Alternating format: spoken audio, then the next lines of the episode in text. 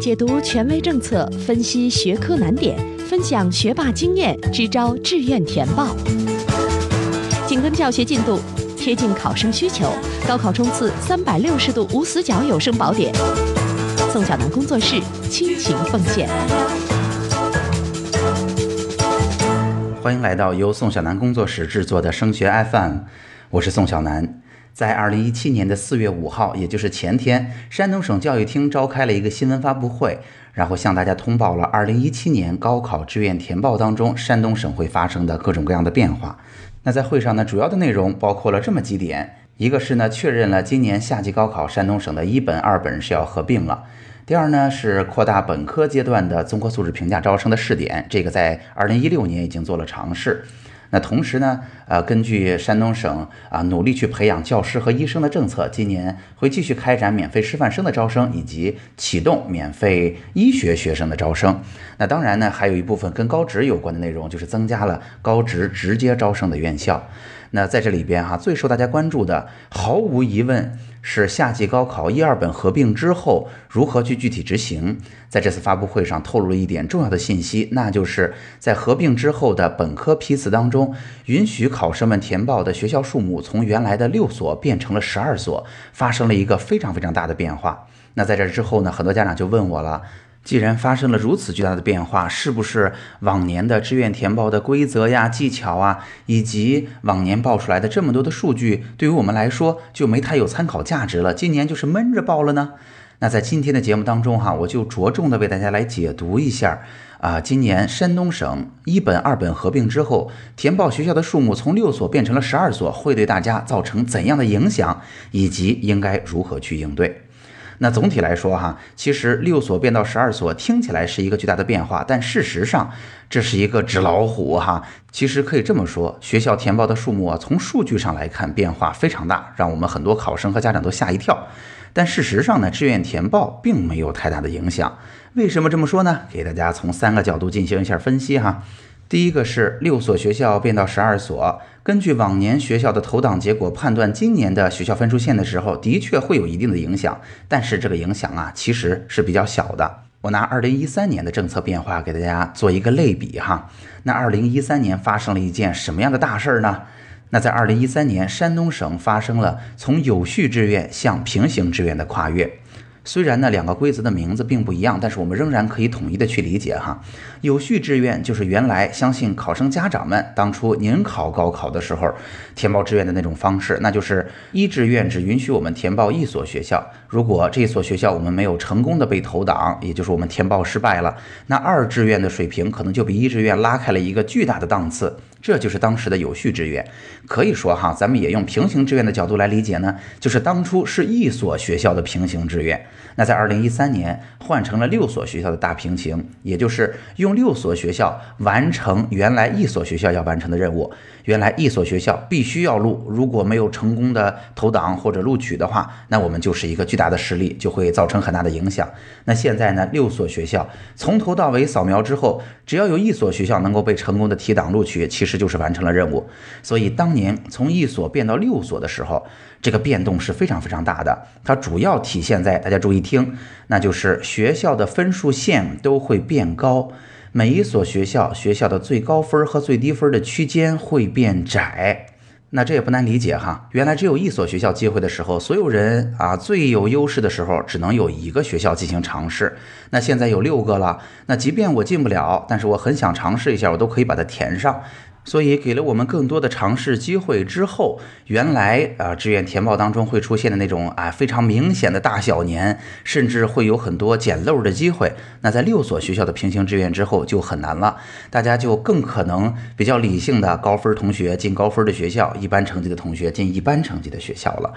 原来的大小年消失了，学校的最低线显著的提高。可以说没再有减六的机会了。对于任何一所学校而言，每个人能够尝试六次机会，所以之后的每年都变成了以往的大年。那可以这么说哈，当年从一所变到六所，是从学校的数目不够试到足够试的过程。那这个过程造成了巨大无比的分数变化。但是今年呢，从六所到十二所，可以说是从足够尝试到任性尝试的这么个过程。其实啊，六所学校的平行志愿就足够我们啊完成平行志愿的所有职能，甚至去实施一些战略战术了。所以六所学校呢，让我们的填报已经非常的理性，甚至能够把机会最大化了。所以从六所调整到十二所学校，可能也会像一所到六所的时候去出现啊分数区间变短、最低分变高的情况，因为毕竟有更多的同学啊可以拿更多的机会来做尝试。但事实上，我认为六所变到十二所已经很难带来分数线的显著变化了。那第二点，我想说的是，在一本、二本合并之后，招考院给了十二所学校可以填，我认为是一个政策上的弥补方式。这就是什么意思哈？理论上说，如果大家呀都非常会填平行志愿的话，那么其实，在变成六所学校有足够的尝试机会之后啊，如果大家都报对了。那么，其实最后志愿的结果就应该非常的僵化和死板了，那就是高分进高分的学校，一般分数进一般的学校了。但为什么每年还都不完全是这样呢？而且每年还有那么多的同学那填报失败，从而落档了呢？那就是因为毕竟还是有很多同学在志愿填报当中，他的技巧啊，他对于平行志愿规则的掌握呀，还是非常不扎实的，或者说大多数考生其实是没有花心思的。那一本二本合并之后，如果你一旦填报失利，它不仅仅是落到二本的问题了，而是要落到整个本科批次的征集志愿，那你基本上就把所有的好机会都错过了。所以招考院更愿意直接给你更多的机会，让你一次把它报好，也因此就有了这样的妥协，学校的数目从六所变到了十二所。其实啊，我给大家一个大致的解释哈。如果你对于平行志愿的规则非常了解的话，我想告诉你，其实四所学校就足足够了。大家想想看，一所呢是我们啊，如果需要的话，就是如果我们学校优先，先损失最少的分数进到更好的学校，那就有一所冲击的学校。那中间呢，大概我们会用两所学校拉开一点分数梯度，作为稳一稳或者实力相当的学校。那最后呢，一般我们会啊踏踏实实的安放一所保一保的学校。这样其实如果你能够嗯对规则非常熟悉啊，年年像我一样在跟着数据的话，其实四所学校足足够填报了。那如果给到六所学校，按照往年的情况，我们完全可以实行各种各样的战术了。那即便是我们再加一所学校，稳稳保住底。啊，还会有机会多冲击一所学校，或者呃多加一所跟我们实力相当的，能够更有可能抓住压线进学校机会的学校，或者再加一所呃很有可能来到学校里边，我们能够呃既喜欢这所学校，也能选到自己合适的专业的这么一个选项。那其实，在六所学校的时候，我们已经能够通过各种各样的技巧来在平行志愿的填报当中实现我们的个人想法了。有很多考生和家长都没有意识到，哈，允许填报学校数目的增加，并不在本质上意味着我们录取机会的增加。为什么这么说呢？在平行志愿当中，啊，这无论是六所学校还是十二所学校，都是有它的先后顺序的。那如果我们接连填报的两所学校，它的最低的录取分数也好，它最低录取的名次也好，非常相近，那么就会造成一所录取都录取，一所不录都不录的状况。那么，即便是两所学校之间拉开了一点分数梯度，比如说一分儿，那后面这所学校的填报给我们带来的招生计划的增加，并不是这所学校所有的招生计划，而仅仅是剩余的这一分儿哈还没有招满的那些招生计划。那当我们把六所学校调整到十二所的时候，我相信哈。真正把学校报好反而不是很困难了，学校的数目一定是冗余的。然而对大家造成的困扰就是，我相信做决定越来越困难了。既然有机会，干嘛不填满呢？那这十二所学校怎么选出来呢？啊，怎么在最后做出十二个决定呢？每个学校还有六个专业呀，它就会变成一个非常拖沓，然后非常难抉择的过程。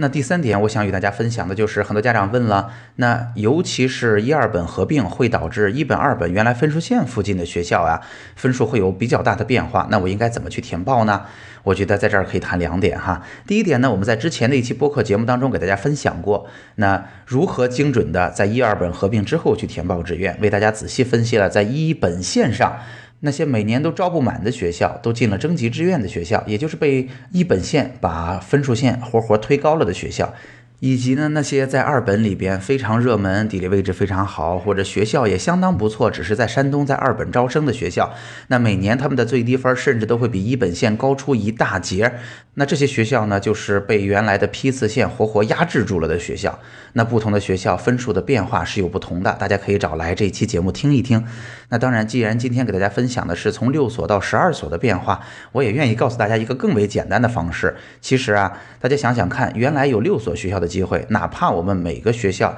啊只拉开四分、五分这样的梯度，那六所学校五个空档就拉开了二十分到二十五分。那在高考当中，绝大多数同学所处的位置，可能每一分啊都有八百到一千人。所以，当我们拉开了二十分、二十五分，可能我们已经在全省的排名当中拉开了两万名，甚至更多了。所以，它其实已经给了我们相当不错的啊分数梯度和稳健的范围。那大家想想看，如果到了十二所学校呢，我们怎么去拉开梯度呀？即便我们每个学校只拉开三分的梯度，那大家想想看，有十一个空档，那就整体拉开了三十三分。好，无论如何，这样的分数梯度也会给我们足够大的余地，让我们不会填报失败了。而且呢，大家想想看哈，即便你每个拉开了三分，总体拉开了三十三分，这也是不亏的。原因是在每个学校之间，如果我们进了这所学校，我们相当于如果前一所没进的话，我们只比这个分数线最高最高就高出了两到三分。那这两到三分可能还不足够让我们选专业呢，对吧？所以，即便在我们的填报当中，我们不是为了一把要选到专业，就选到学校，少损失分进更好的学校就可以。那这样的方式去填报也是相对比较容易的，所以简单的拉开分数梯度就能够解决往年的分数可能参考价值不那么高，引起一些波动这样的问题了。好，那总结一下今天的内容吧。那在今天的节目当中，我们主要为大家分享的是在四月五号山东省教育厅召开的新闻发布会上提到了哪些啊今年高考志愿填报当中政策的变化。以及呢，我们着重强调了，在一本、二本合并之后，允许考生填报的学校从六所变到了十二所，那考生们应该如何去应对？